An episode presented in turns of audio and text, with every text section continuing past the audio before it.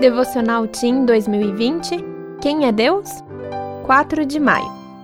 Perigo: fofoqueiro na área. O homem perverso provoca dissensão e o que espalha boatos afasta bons amigos.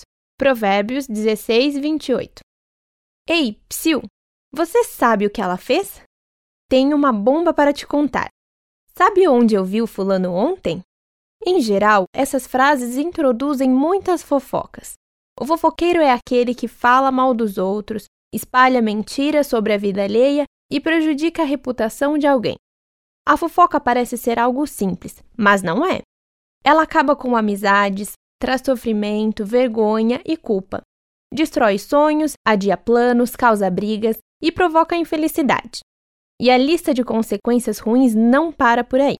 Mesmo assim, muita gente só descobre o quanto a fofoca é prejudicial quando se torna vítima dela. Percebeu como a fofoca é perigosa? Então, se você estiver com um grupo de amigos e um começar a zoar o outro, ofender, criticar ou fofocar, isso é sinal de que a conversa está indo na direção errada. Você deve sair de perto ou tentar mudar o assunto. Sabe por quê?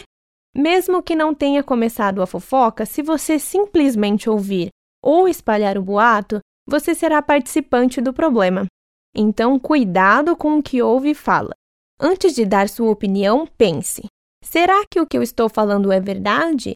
Será que a pessoa da qual eu estou falando ficaria triste por ouvir o que eu estou dizendo? Enfim, cuidado para não perder a amizade por causa da fofoca. Siga o exemplo de Jesus e seja verdadeiro sempre. Afinal, bons relacionamentos valem mais do que qualquer riqueza. Meu nome é Mayara Paz e eu trabalho no marketing da CPB.